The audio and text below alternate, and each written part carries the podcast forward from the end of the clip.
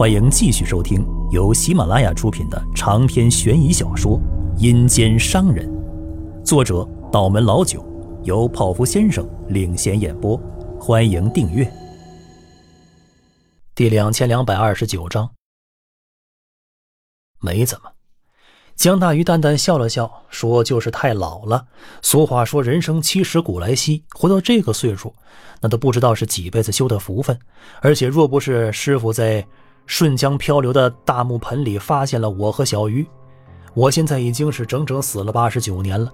平白捡来的百年寿命，除了感恩老天之外，还有什么可抱怨呢？”江师兄，你是说？我心中猛然一颤。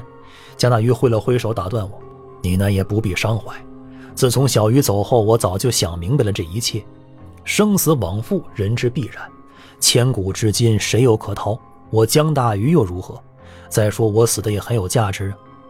江大鱼抽了一口烟，看了一眼仰躺在地、满身是伤痕的初一。你可能还不知道，启动五行祭大阵是要以生命为代价的。可当我提出这个方案的时候，初一毫不犹豫，连眉头都没眨一下。他为了让你早日觉醒，不惜生死，我真是从内到外的佩服。可他还年轻，还能陪你走很远，而我这把老骨头，即便是无灾无难，还能撑几年？于是我就把当年的那个活神仙一般的老道士送给我的小木人，偷偷的放在了初一的身上。其实这个小木人我早先是放在你身上的，可是在我谋定了计划之后。又暗自盘算了一番，虽然你的处境也很凶险，却未必是死。可是大阵一旦启动，初一就必死无疑。于是我不仅从你身上拿走了小木人，还顺手把乌龟壳给偷了出来。怎么样？我虽然修为尽失，这两下还可以吧？江大鱼笑眯眯地说道：“不，不会的。”我连连摇头。小师妹说，带他的泥道人曾经说过一句谶语。九幽一三奇，昆仑打神级。这里不是昆仑，你也不会死，我们都会好好的离开这儿。我们还要并肩作战，还要去打无上神级呢。哦，江大鱼吧嗒吧嗒的抽了两口烟，微笑道：“活神仙就是活神仙呐，连这都算到了，是吧？”我猛的一下转悲为喜，江师兄，你也太能折腾人了，害我白担忧一场。江大鱼笑呵呵的抽了一口烟，轻轻摇了摇头：“你理解错了，我的意思是指，他提到的九幽三奇正是我现在要跟你说的话。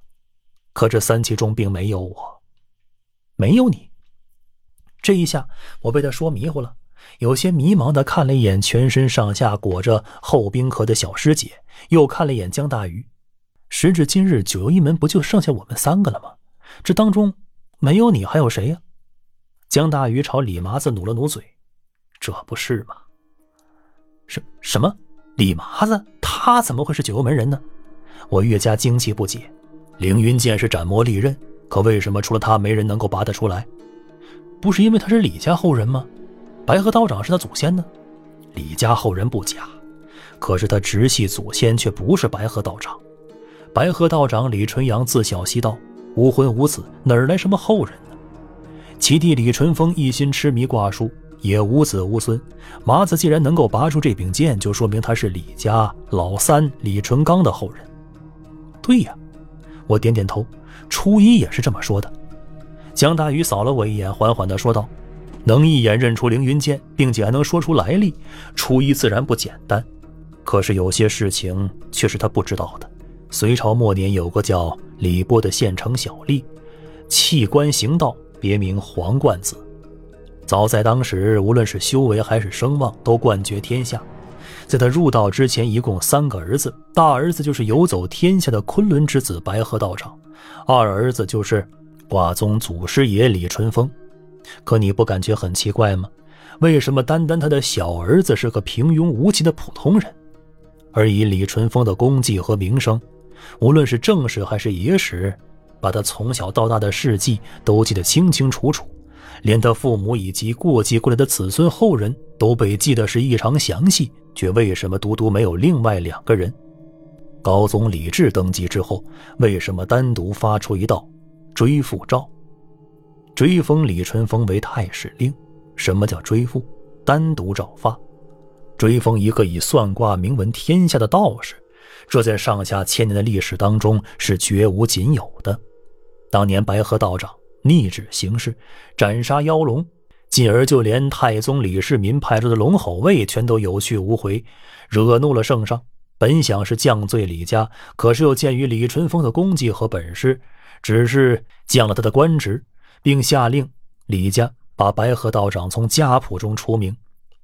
李淳风异常孝顺，不想因此给李家招惹祸端，低头认了罚。可是，在他死后不久，自小离家的三弟李淳刚夜入皇宫，在重重警卫以及众多高手的守护之下，给李治下了蛊咒。疼得李治满地打滚，寻医问药无人可治。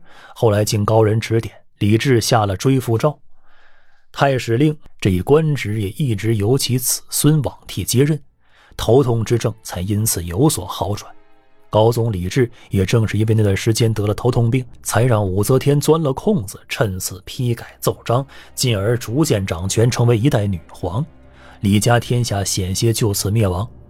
你将我兄长官职，我就夺你皇权；你除我兄长姓名，我就改了你天下。能做出这样的事的李淳刚，又怎么会是个普通人呢？事实真相是，李淳刚就是九幽传人。自商朝封神之战后，阴符、阴鬼两门各自得了阴符经和乌木杖，都想夺取另外一门宝物，可最终谁也没能如愿。直到李淳罡加入阴鬼门。设计围堵阴符门主，最终大获全胜，把两件宝物归为一派。可是此时已经得了皇位的武则天，却不想这一段故事被人知晓。在彻底掌控大权之后，就借着修改唐书为名，删掉了很多对他不利的内容。所以这李家三兄弟就剩下李淳风。同时，他怕李家再冒出个什么人，对他施展对付李治的手段。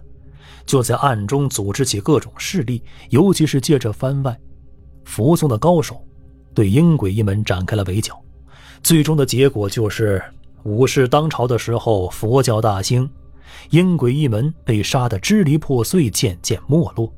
几代之后，接掌阴鬼门的李淳刚后人又收拢其残部，又深入皇宫，迷惑了唐武宗李炎，诱使武宗对佛教展开疯狂的报复。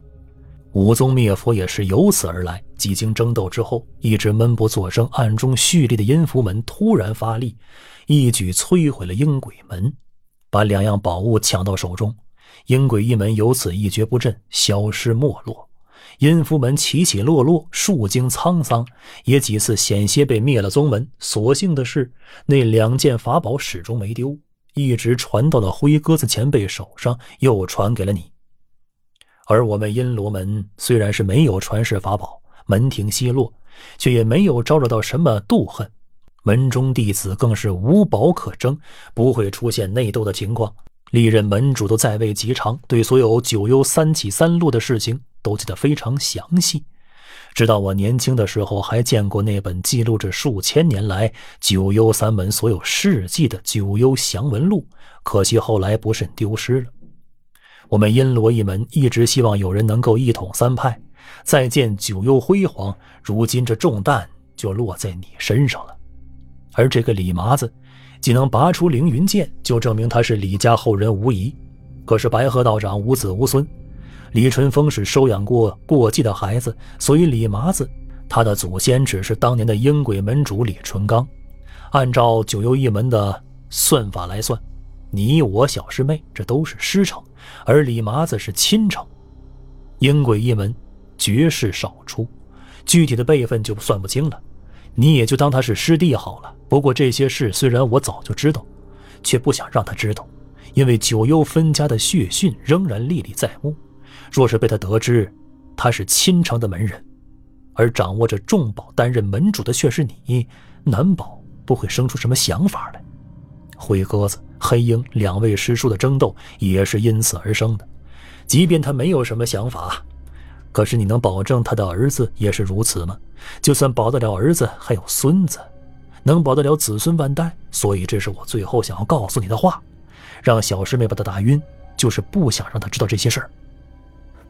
这一路上，我故意跟他开玩笑，就想测试一下这家伙的心性如何。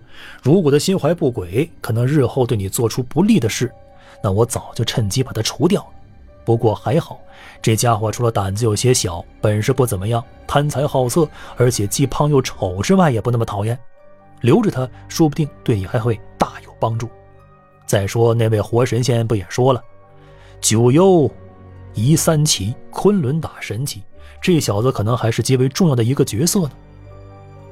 绕了一大圈，再次回到那句谶语上，我的心猛然一冷，定定望着江大鱼道：“江师兄。”那么说你，本集播放完毕，请订阅本专辑，下集更加精彩。